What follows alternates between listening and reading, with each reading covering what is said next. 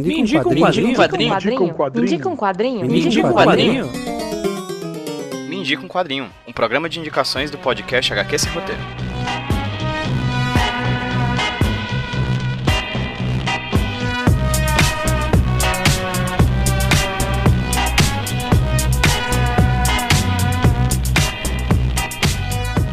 Oi, gente, tudo bem com vocês? Aqui quem fala com vocês é o Pedro, host do podcast HQ Sem Roteiro, trazendo para vocês mais um Indica um Quadrinho, o podcast de indicações aqui do feed do HQ Sem Roteiro. E hoje quem vai indicar um quadrinho para vocês não vai ser eu, vai ser um convidado mais do que especial, mas antes dele falar, antes dele apresentar o quadrinho e antes dele apresentar o trabalho dele, vou falar aqui um pouquinho com vocês sobre o que é o Miyuki, o que é o Me Indica um Quadrinho. O Me Indica um Quadrinho é um podcast quinzenal de indicações que saem aqui no feed do HQ Sem Roteiro Podcast. Às vezes eu indico, às vezes um convidado, uma convidada mais do que especial chega aqui pelo feed para indicar para vocês uma leitura que tenha tocado eles de alguma forma interessante. Lembrando que o Me Indica um Quadrinho é um podcast quinzenal, mas pode se tornar inclusive semanal ou mesmo ter dois por semana, desde que a gente consiga bater as metas do nosso financiamento coletivo lá no catarse.me barra Roteiro ou no padrim com.br barra HQ Sem Roteiro. Então corre lá, os links estão no post desse podcast, os links estão aqui também no post, nesse, no seu feed, caso você use agregador de podcasts. Clica lá, conheça as nossas metas e recompensas e ajude o HQ Sem Roteiro a levar o quadrinho para cada vez mais pessoas, para cada vez mais gente e da melhor forma possível. Sem mais delongas, vou deixar vocês com a indicação de hoje do nosso amigo Guilherme Silva. O Guilherme Silva também é podcaster, ele tem um podcast chamado Ucronia Cast, que vai estar linkado aqui no post, mas ele também tem um podcast pessoal próprio chamado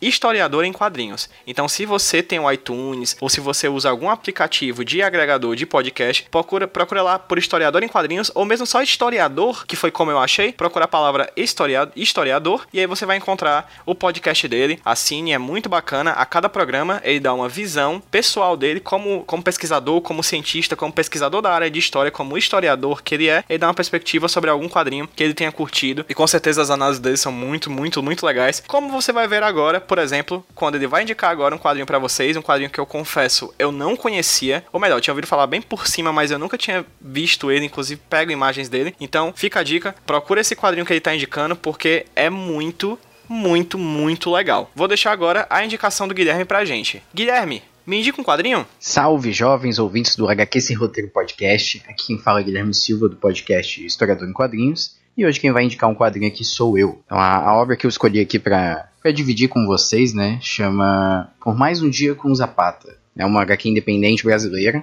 E a minha história pessoal com ela é, é curiosa, assim, é engraçada. É, a minha namorada me trouxe de surpresa de uma Pixel Show que ela foi participar, ela é, ilustra, ela é ilustradora. É, ela é ilustradora, né? Então ela foi lá participar dos eventos, né? Fazer contato. E aí ela achou essa HQ vendendo por lá e me trouxe surpresa. Então quando, quando ela chegou, eu perguntei como é que foi o evento, ela falou, toma aqui como é que foi o evento, e me deu essa HQ. Eu falei, caraca, poxa, que, que tema diferente, né? Tema que aborda a Revolução Mexicana, que aborda a trajetória do Zapata enquanto líder, né? Uma coisa que eu fiquei um pouco receoso no início, porque como historiador formado, né, historiador e professor de história, eu tenho, assim como muitos colegas, eu, tenho um pouco de receio de, de pegar HQs que enaltecem muito muitos líderes, né? Porque né, na disciplina de história, assim, enquanto ciência, enquanto método de estudo, enquanto ciência, a gente aprende que tem que tomar cuidado na hora de você trabalhar apenas com líderes, né? Então, justamente existem as histórias dos povos esquecidos, existem memórias, bom, existem diversas outras abordagens que a gente pode ter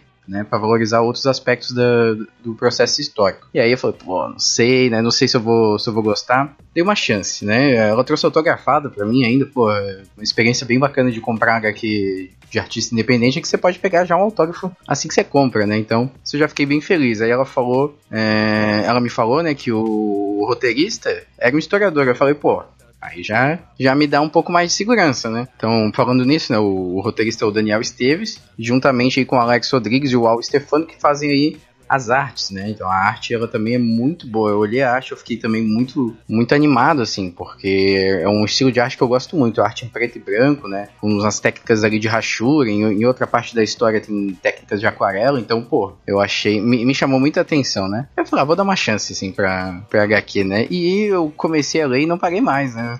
Aquele tipo de HQ que a gente começa a ler e não termina mais, né? Até até que ela se finalize. E no final você fala, meu Deus, eu li muito rápido, queria ter degustado mais. Aí você vai, lê de novo, lê quantas vezes for necessário. Esse aqui é o legal aqui de, dessa HQ, né? Ela, ela me pegou de surpresa, né? E não é sempre que a gente tem o luxo aí de encontrar uma história em quadrinho que te pega de surpresa. E é isso, né? Essa história, ela, essa HQ, ela conta a história então do Emiliano Zapata, que é um, que é um conhecido líder da Revolução Mexicana, né? E é, a história é dividida em dois momentos, né?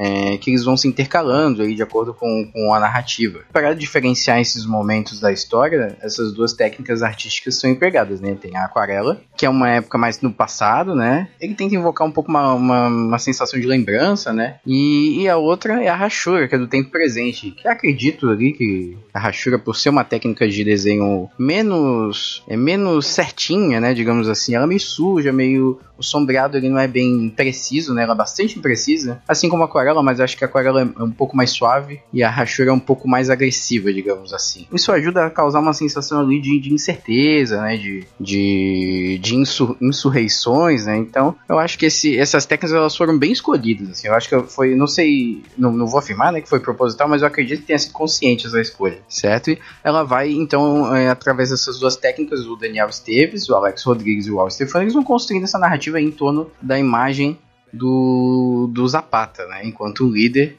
né, na, na Revolução Mexicana. E é muito, é muito bacana, né, porque o, o próprio roteirista, né, o Daniel, ele faz uma ressalva assim no fim do quadrinho, comentando que a Revolução não se construiu só pelo, pelo nome do Zapata, né, ela, ela é uma construção de vários elementos, né, que, que fazem parte de um processo histórico. Então, isso é a vantagem de a gente ter um historiador trabalhando com um tema histórico, né, ele, ele toma os cuidados que deveriam ser tomados, né, e aí é, a HQ que, que tinha minha desconfiança no início foi me conquistando com alguns detalhes, né? Pra quem quiser começar a estudar o assunto, né? A, a HQ mesmo, ela, ela apresenta ali no final um é, documentos, né, é, é, documentos históricos, as fontes primárias, né, que ela pega a Lei Agrária de 1915, na íntegra mesmo, em espanhol inclusive, e o Plano de Ayala, né, que estavam aí em, em, meio a esse, esse processo histórico, né, que foram construídos depois. Mas é, é muito bacana, assim, né, essa, esse cuidado que o, que o Daniel tem, certo? Ah, o acabamento do quadrinho, né? Já pegando aqui umas partes técnicas, o acabamento do quadrinho é muito bem feito, assim, é, é tá de, de 10 a 0 em várias HQs independentes que infelizmente não tem o mesmo cuidado, né? Mas essa daqui tá muito bonita, o preço não é caro, viu? É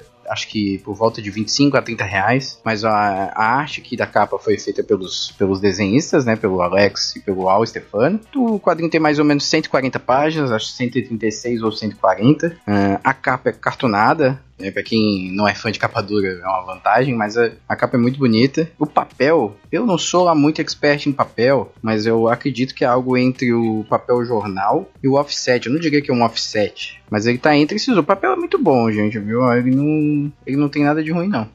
ele é bem confortável de ler. E é basicamente isso aí, gente. Ó, se vocês quiserem adquirir esse, esse, esse material, que eu aconselho demais, assim, dentre os quadrinhos que eu tenho, que tem temática histórica, né? Isso inclui mouse, inclui, sei lá, é, Game Pass Descalço, por exemplo, incluindo todos esses clássicos, assim, é um dos melhores, assim, se não, se não for o meu preferido, assim, eu gosto demais dele, tanto pela arte, tanto pelo roteiro, tanto por ser escrito por um historiador, né, ter um toque da ciência histórica ali, eu acho que é um, um quadrinho excelente para quem é fã de quadrinhos e para quem é fã de história e para quem, sei lá, é, acha que a revolução às vezes está muito distante aí, ó, o pessoal enxerga. Tem uma frase do Galeano, né, que fala que a utopia, ela tá sempre no horizonte, eu nunca vou chegar nela mas ela tá sempre lá como um guia, né? Então eu acho que esse quadrinho ele serve talvez como um, uma luneta aí pra gente enxergar a utopia no, no, horizonte, né? Pra fomentar a luta pela justiça e pela igualdade. Mas isso pode ser só eu também, certo? E aí, o, o formato do quadrinho ele é